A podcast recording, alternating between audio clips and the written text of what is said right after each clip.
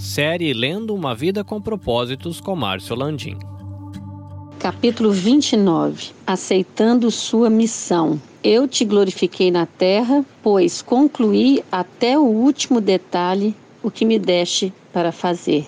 João 17, 4. Foi o próprio Deus quem fez de nós o que somos e nos deu uma vida nova da parte de Cristo Jesus e muitos séculos atrás ele planejou que gastássemos essa vida em auxiliar aos outros. Você foi posto na terra para fazer uma contribuição. Você não foi criado apenas para consumir recursos, comer, respirar e ocupar espaço. Deus te projetou para que a sua vida faça uma diferença. Apesar de muitos livros de sucesso informarem sobre como orar o máximo da vida, não foi para isso que Deus o criou. Esse esse é o quarto propósito de Deus para a sua vida e se chama ministério ou serviço. Você foi criado para servir a Deus. A Bíblia diz Deus nos criou para que fizéssemos as boas obras que Ele já havia preparado para nós. Essas boas obras são o seu serviço. Sempre que você serve as pessoas de alguma forma, você está, na verdade, servindo a Deus e cumprindo um de seus propósitos. O que Deus disse para Jeremias também vale para você.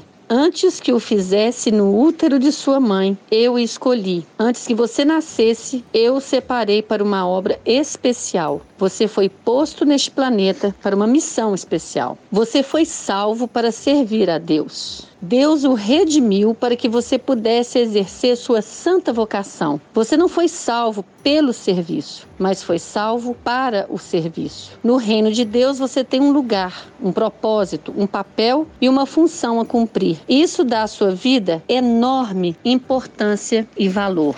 Comprar sua salvação custou a Jesus a própria vida. Não servimos a Deus por causa de culpa, medo ou mesmo obrigação, mas pela alegria e profunda gratidão pelo que ele fez por nós. Nós lhe devemos a vida. Pela salvação, nosso passado foi perdoado, nosso presente faz sentido e nosso futuro é seguro. O apóstolo João ensinou que nossos préstimos amorosos às outras pessoas mostram que somos verdadeiramente salvos. Ele diz que Sabemos que já passamos da morte para a vida porque amamos nossos irmãos. Se eu não tenho nenhum amor pelos outros, nenhum desejo de ajudar as pessoas e me preocupo somente com minhas necessidades, deveria questionar se Cristo está realmente na minha vida. Um coração salvo é um coração que deseja servir. Algumas pessoas compreendem mal a palavra ministério. Elas pensam que ministério é alguém que é pastor, padre, que exerce algum sacerdócio, algum missionário. Mas na Bíblia, as palavras servo e ministro são sinônimas, assim como serviço e ministério. Se você é cristão, é um ministro, e quando está servindo, está ministrando. Somos abençoados para ser uma bênção, somos salvos para servir e não para ficar sentados esperando pelo céu. Você é chamado para servir a Deus.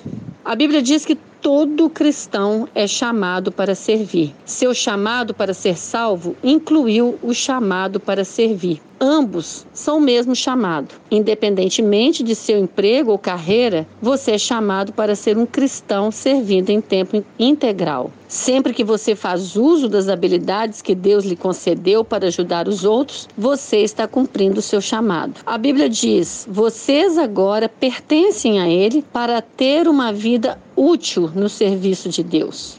E eu te pergunto: quanto do seu tempo vem sendo utilizado a serviço de Deus? Uma razão pela qual você precisa estar vinculado a uma igreja local é o cumprimento do seu chamado para servir os outros. O seu serviço é altamente necessário no corpo de Cristo. E não existe serviço pequeno para Deus. Tudo importa. Não existem ministérios insignificantes. Alguns são visíveis, alguns são desempenhados nos bastidores, mas todos são valiosos. Não há uma correlação exata entre tamanho e importância. Todo ministério é importante todos dependemos uns dos outros para funcionar e todos são feitos por Deus, para Ele, pelo poder do Espírito dele. A ordem é servir a Deus.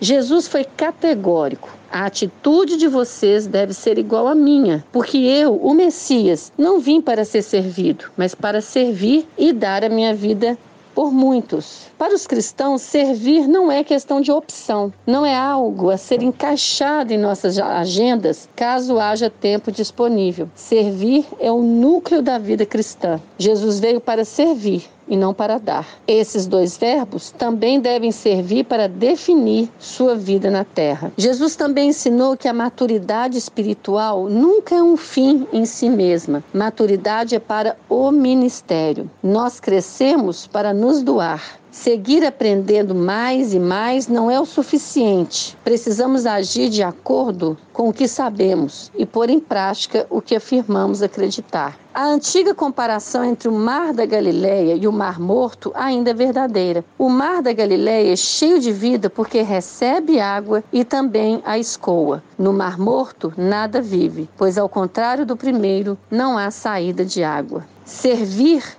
é contrário à nossa inclinação natural. Na maior parte do tempo, estamos mais interessados em nos servir do que no serviço. Mas à medida que amadurecemos em Cristo, o foco de nossa vida deve ser deslocado progressivamente para termos uma vida de serviço. Um seguidor de Jesus maduro deixa de perguntar: quem irá alcançar minhas necessidades? e começa a perguntar: as necessidades de quem eu vou alcançar? Você alguma vez já fez essa pergunta? Preparando-se para a eternidade. No fim de sua vida na terra, você ficará perante Deus e ele avaliará como você serviu os outros com a sua vida. A Bíblia diz que cada um de nós prestará contas de si mesmo a Deus. Pense nas implicações disso. Algum dia Deus irá comparar quanto tempo e energia gastamos conosco em relação ao que utilizamos para servir os outros. Nós só estamos completamente vivos quando ajudamos os outros. Se você não está servindo, está apenas existindo, porque a vida foi feita para o ministério. Deus quer que você aprenda a amar e a servir as pessoas de forma altruísta. Você dará a vida por algo. O que será? Uma carreira, um esporte, um passatempo, fama, riquezas, um amor. Nenhuma dessas coisas será importante para sempre. Servir é o caminho para a verdadeira importância. É através do ministério que descobrimos o significado da vida. Deus quer usá-lo para que você faça diferença no mundo dele. Ele quer trabalhar por meio de você. O que importa não é a duração da sua vida, mas a contribuição que ela dá. Não quanto você viveu, mas como viveu. Se você está envolvido em algum serviço ou ministério, você está cumprindo o propósito de Deus. Mas se não está, que desculpa tem usado? Abraão era velho, Jacó era inseguro, Lia era sem atrativos, José foi maltratado, Moisés gaguejava, Gideão era pobre, Sansão era codependente, Raabe era imoral, Davi teve uma amante e todo tipo de problema familiar. Elias tinha tendência suicida, Jeremias era depressivo, Jonas era relutante, Noemi era viúva, João Batista era excêntrico, para dizer o mínimo, Pedro era impulsivo e temperamental, Marta se preocupava demais, a mulher samaritana teve vários casamentos fracassados, Zaqueu era indesejado, Tomé tinha dúvidas, Paulo tinha saúde fraca e Timóteo era tímido. Aí está uma boa variedade de desajustes, mas Deus usou cada um deles a seu serviço. Ele também usará você se deixar de dar desculpas. Uma pergunta para meditar: O que está me impedindo de aceitar o chamado de Deus para servi-lo?